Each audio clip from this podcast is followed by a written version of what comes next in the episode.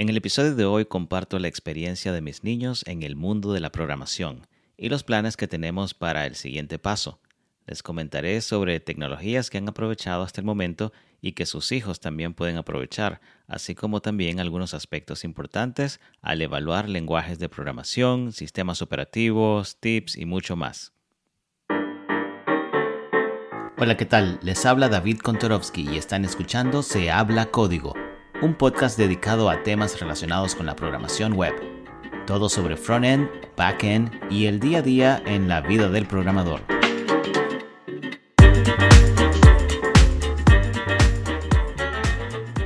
Hola y bienvenidos a este nuevo episodio de Se habla código.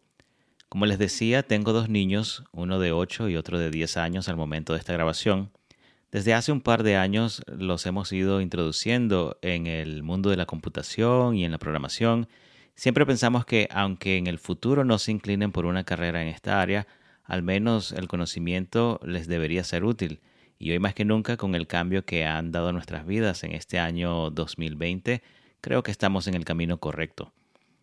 Como muchos niños, ellos se iniciaron con decenas de juegos educativos para aprender a leer, a contar, a escribir, etcétera, etcétera. En nuestro caso, el iPad ha tenido un rol muy importante en esta tarea y ojo que Apple no nos está patrocinando. Pero el iPad nos ha permitido compartir aplicaciones entre ellos en lugar de tener que hacer múltiples compras de la misma aplicación. Eso de verdad que es una gran ventaja para la economía familiar.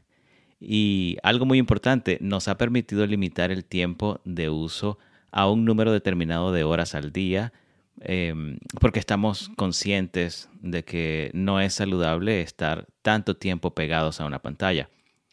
Esta opción creo que no estaba disponible sino hasta hace poco. Antes teníamos que descargar uh, una aplicación de terceros para poder crear límites um, y hacer algo similar a lo que hoy hacemos con el downtime eh, de los dispositivos iOS.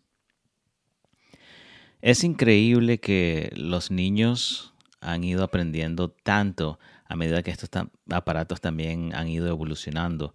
En un momento dado empezaron a, aparecer aplicaciones como Hopscotch, Pythonista, CodeSpark, um, Scratch Junior. Estas aplicaciones permiten aprender conceptos básicos de programación de una manera muy fácil y divertida. Sistemas como Scratch, por ejemplo, permiten importar elementos de tu aplicación como imágenes o sonidos y luego manipulas las acciones a través de bloques de código que se arrastran a la pantalla de edición. Si no están familiarizados con esto ah, de lo que les hablo, les dejaré enlaces en las notas del episodio. Otras aplicaciones como Pythonista, por ejemplo, son un poco más avanzadas y permiten eh, dar los primeros pasos escribiendo código Python en tu iPad mm, de una manera muy parecida a lo que harías en la computadora en un editor de código.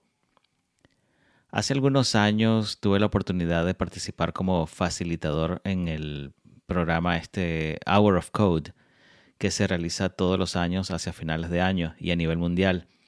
Y por cierto que usé aplicaciones como estas para realizar juegos interactivos con niños de primaria y ver a niños de primaria eh, a esa edad tan corta realizar este tipo de actividades es súper impresionante y de verdad que despierta mi curiosidad por el futuro, imagínense. Con esto de la pandemia, mis hijos reciben su educación completamente en línea. Ha sido agradable ver cómo navegan con facilidad a través de Google Classroom, Zoom, Google Docs, Slides, y tantas otras herramientas. Ya antes de la pandemia los habíamos acostumbrado a utilizar Chromebooks con algunas de estas aplicaciones e incluso llegaron a armar sus propias PC utilizando uh, los kits de Kano, una compañía que se especializa en crear este tipo de kits donde los niños aprenden sobre computación, electrónica, software. Vale la pena repetir que ninguna de las menciones que estoy haciendo constituyen patrocinio y pueden encontrar los enlaces en la descripción del episodio. Siguiendo con la idea, ahora que vemos a los niños manejarse tan bien en este ambiente con las herramientas que tienen a su disposición, pensamos que ya es hora de dar el siguiente paso. Es hora que empiecen a usar un sistema operativo completo como Mac OS o Windows. Y también es hora de que entren de lleno a aprender un lenguaje de programación más formal que las aplicaciones que he estado mencionando. Por ejemplo, pensamos que es hora de que profundicen un poco más en un lenguaje como Python.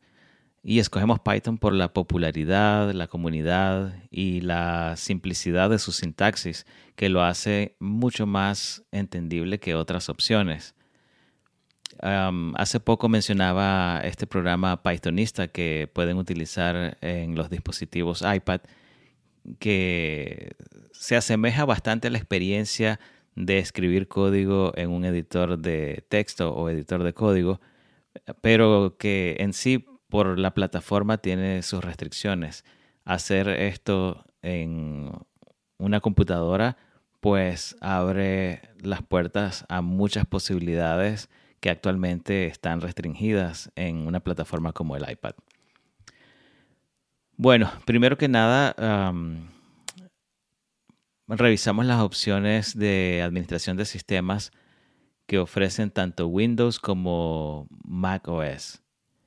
Como son niños, es importante que podamos mantener el control sobre el sistema que utilicen para poder restringir horarios de uso, sitios web que visitan y muchas otras cosas. Creo que Windows ofrece la solución más robusta en este sentido. Sin embargo, dado que teníamos un par de computadoras MacBook Air sin utilizar, una más vieja que la otra, pero ambas con unos cuantos años encima, decidí resetearlas, decidí resetearlas e instalar ah, todo lo que van a necesitar. No los voy a aburrir con los detalles, pero sí les cuento que la computadora más vieja usaba el sistema operativo Mountain Lion y resetearla fue toda una odisea teniendo que instalar Lion, seguido de El Capitán y por último High Sierra. Además, después de borrar todo, tuve problemas al bajar el sistema operativo y esto se debía a que anteriormente usaba un Apple ID diferente al actual. Así que ahí les queda un tip por si les llega a suceder. Asegúrense que están usando el mismo Apple ID que usaban en la computadora cuando la configuraron por primera vez. La otra computadora fue un paseíto porque solo tuve que instalar la versión Catalina del sistema operativo Mac. Bueno, ahora el plan es sustituir los Chromebooks por las Macs y las aplicaciones de programación que mencioné por lenguajes de programación y herramientas formales. Es decir, eh, por ejemplo, les instalé eh, la versión más reciente de Python, eh, el editor Visual Studio Code, y muchas otras cosas. Si tienen alguna sugerencia, la recibimos con mucho gusto. De hecho, si quieren enviarnos alguna sugerencia, pueden hacerlo a través de nuestra página de Anchor. En Anchor van a encontrar un enlace donde pueden hacer clic y enviarnos mensajes de voz. para mayores detalles, les dejaré todo esto, como dije, en las notas del podcast. Con esto nos despedimos hasta el próximo episodio. Gracias por escucharnos y no dejen de seguir nuestra cuenta de Twitter e Instagram. Nos pueden encontrar como arroba se habla código en ambas y de igual manera en YouTube estamos como se habla código. Ah, les agradecemos si se suscriben para que puedan recibir notificaciones cada vez que tenemos un nuevo episodio. Será hasta la próxima semana. Bye bye.